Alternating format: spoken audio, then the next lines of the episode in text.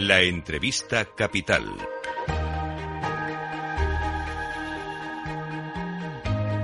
Luis Vicente Muñoz. Bien, pues vamos a ocuparnos de un asunto clave, crucial para la economía española, que son los fondos europeos.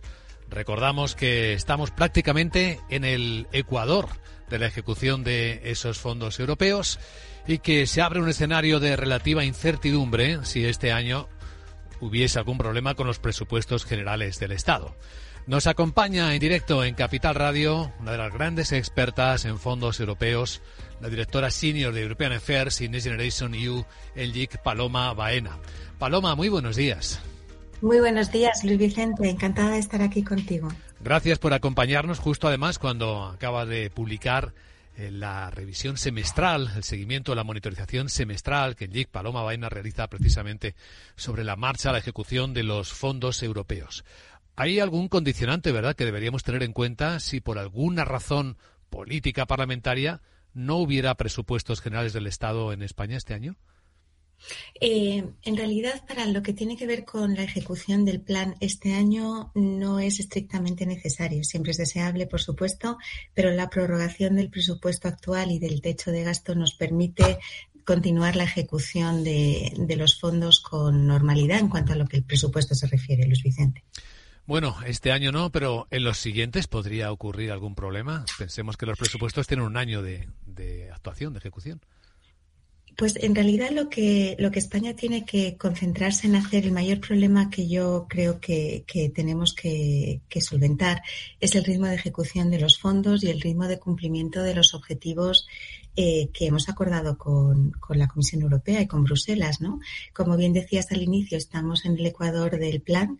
Acabamos además de aprobar la adenda como país, que supone una inyección de 80.000 millones de euros en préstamos y 10.000 millones adicionales en subvenciones, y eso requiere que nos centremos en, en avanzar en la ejecución del plan, sobre todo.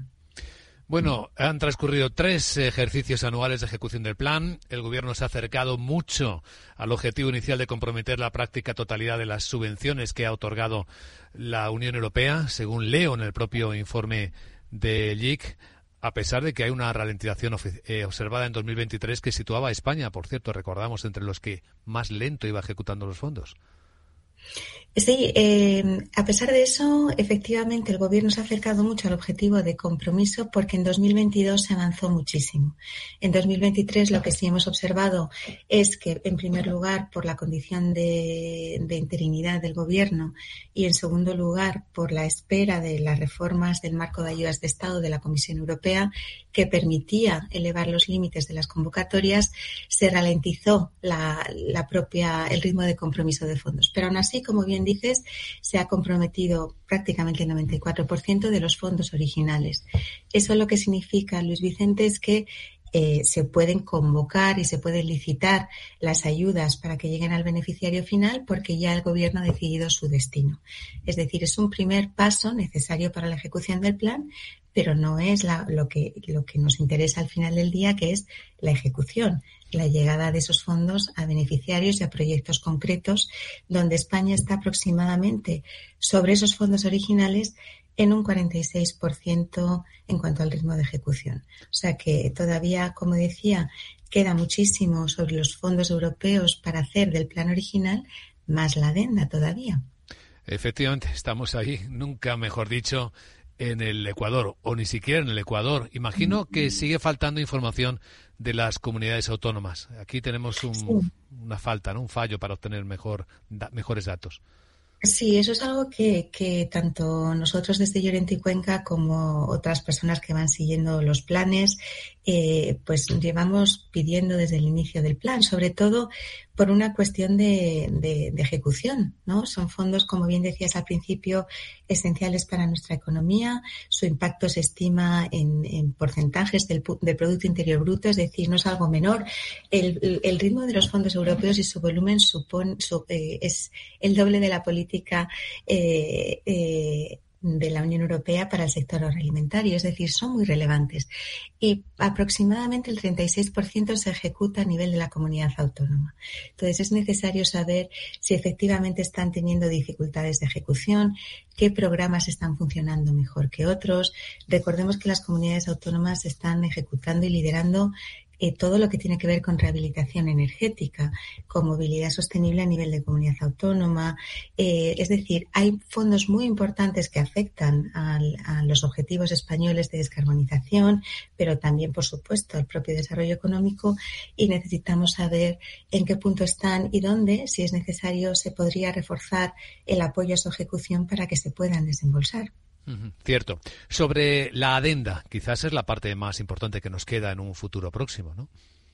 Efectivamente, eh, hablábamos que son casi 90.000 millones de euros adicionales, con lo cual el plan eh, ha pasado a ser en su totalidad de 163.000 millones de euros. Son cifras eh, enormes para un plazo de tiempo muy limitado que, como sabemos, termina en agosto de 2026. Es decir, esto es un potencial de recursos a los que España tiene opción de optar si va cumpliendo los, eh, los hitos de reforma y los objetivos de inversión asociados.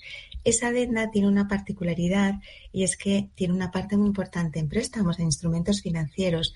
Es algo nuevo para España a la hora de ejecutarlo, es algo nuevo para las comunidades autónomas y tenemos que aprender pronto porque el plazo para comprometer esos préstamos eh, termina el 31 de agosto de 2026, aunque después su ejecución se pueda extender en el tiempo. Pero sí debemos designar su destino si los queremos utilizar en agosto del 26.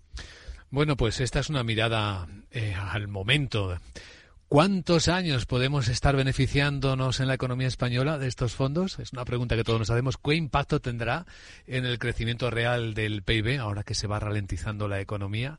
Son preguntas para los economistas especializados en prospectiva. ¿Te atreves a, mirar al futuro, Paloma?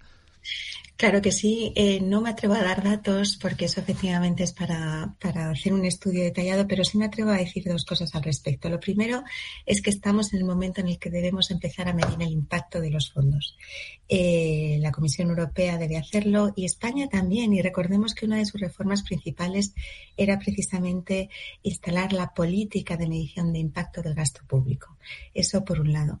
Segundo, eh, yo creo que señalar que además de los fondos, de las inversiones que se hagan eh, y que apoyen proyectos específicos, son las reformas que se han ido haciendo a lo largo de la ejecución del plan en materia de nuevas leyes, planes nacionales a medio plazo, reglamentos, etcétera, que nos van a ayudar a consolidar una senda de crecimiento apoyándose después en la inversión. O sea que tenemos por un lado la inversión y por otro las reformas.